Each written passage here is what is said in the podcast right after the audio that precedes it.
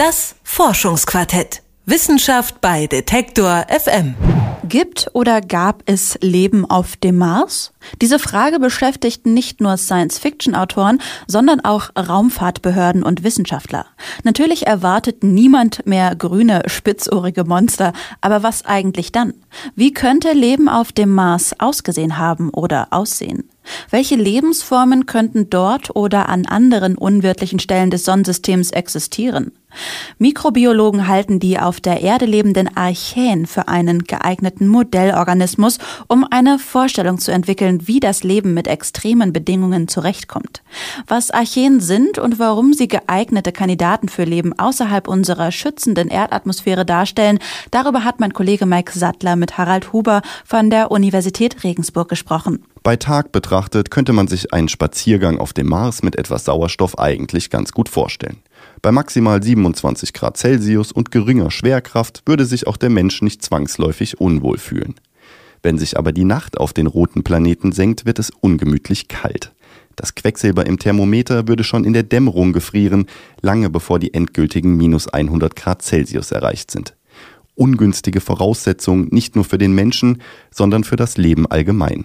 Denn bei minus 100 Grad ist Wasser nicht mehr flüssig und zumindest das gilt noch immer als Grundvoraussetzung für Leben. Nach den Lebensformen, die wir hier eben kennen, ist Wasser eigentlich zwingend erforderlich. Es gibt natürlich auch die Möglichkeit, ja, es kann eine andere Flüssigkeit als Wasser sein, kann man sich ein Leben auf der Basis flüssigen Methans vorstellen ja, vorstellen kann man sich immer viel. Wenn man das dann alles komplett durchrechnet, wird es irgendwann schwierig, aber es macht sich zumindest in Science-Fiction-Geschichten ganz gut.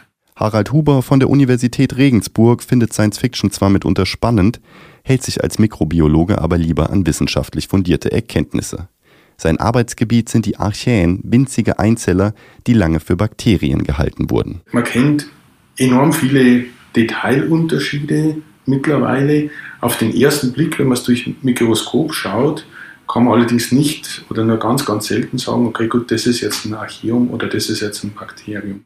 Wie Bakterien haben auch Archäen keinen Zellkern. Ihre Organellen und ihre DNA schwimmen frei im Zellinneren.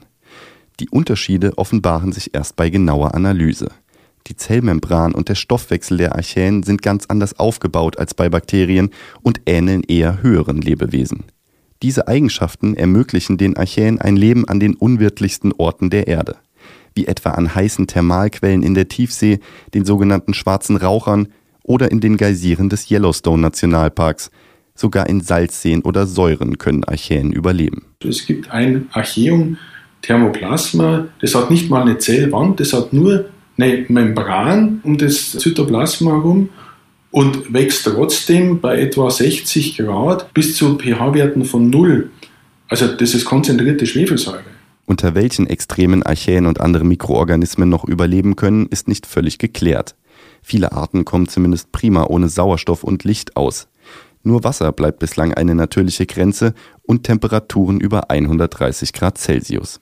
Inzwischen hat auch die Raumfahrt Interesse an den Archäen bekundet. Doch sind schwarze Raucher, die Tiefsee und Salzseen natürlich noch kein Vergleich zur tödlichen und staubtrockenen Marsoberfläche.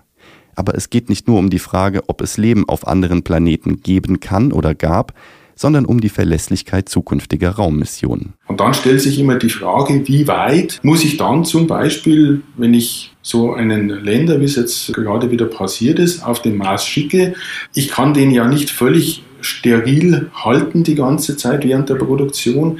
Mit welchen Kontaminationen muss ich rechnen? Kann ich möglicherweise, wie jetzt in dem Fall den Mars, mit solchen Organismen von der Erde her beimpfen?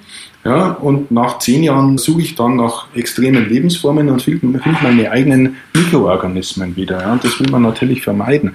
Deswegen hat das Deutsche Zentrum für Luft- und Raumfahrt DLR bei den Forschern aus Regensburg nachgefragt. Die Universität Regensburg ist gewissermaßen die Hochburg der Archäenforschung in Deutschland, denn sie unterhält das Deutsche Archäenzentrum. Etwa 2000 verschiedene Stämme lagern hier tiefgefroren in flüssigem Stickstoff und können jederzeit zum Leben erweckt und kultiviert werden. Sie stammen von Expeditionen rund um den Globus. Bislang erforschen die Regensburger vor allem den Aufbau und den Stoffwechsel der Mikroorganismen und ihre Rolle für die Erde denn auf unserem Planeten sind Archäen wichtig für natürliche Kohlenstoff- und Stickstoffkreisläufe. Als einzige bekannte biologische Methanproduzenten leben sie nicht nur in den Mägen von Kühen, sondern werden auch in Biogasanlagen eingesetzt. Forscher untersuchen zudem an ihnen auch neue Wege, Kohlenstoffdioxid zu fixieren. Aber auch der Luft- und Raumfahrt können die Forscher jetzt erste Ergebnisse melden. Also wir waren selber überrascht. Hier hat man eben gesehen, dass auch die ganz normalen Zellen sehr hohe Überlebensraten, zum Beispiel hinsichtlich Austrocknung oder eben auch, was wir jetzt ganz neu gefunden haben, hinsichtlich Strahlungstoleranz haben. Die überleben also durchaus einen Flug zum Mars unter Weltraumbedingungen. Jetzt begünstigt diese Vorstellung vielleicht Spekulationen darüber, ob sich das Leben einst vor Milliarden von Jahren mittels Asteroiden im Sonnensystem verteilt haben könnte, also zwischen den Planeten gereist ist. Das bleibt aber zunächst erst einmal Spekulation oder eben Science Fiction. Tatsächlich erhöhen die Erkenntnisse aber ganz einfach die Wahrscheinlichkeit, dass es bereits Leben auf dem Mars gibt. Zum Beispiel in der Technik von Curiosity oder Sojourner oder einem der etwa 14 anderen dort mehr oder weniger sicher gelandeten Objekten von der Erde. Wie lange etwaige Mikroben dort oben durchhalten, das müssen dann vielleicht zukünftige Mars-Missionen herausfinden. Archeen meistern nicht nur extreme Lebensbedingungen, sie sind auch unglaublich winzig. In Regensburg untersucht Harald Huber seit Jahren das kleinste bekannte Lebewesen der Erde. Die Wissenschaftler nennen es den reitenden Urzwerg, denn es reitet auf einem anderen Archeum, das die Forscher Feuerkugel getauft haben. Die beiden leben aber nicht auf dem Mars, sondern vor der Küste Islands. Sie halten auch den Rekord für die kleinste Lebensgemeinschaft auf der Erde. Das Forschungsquartett. Wissenschaft bei Detektor FM.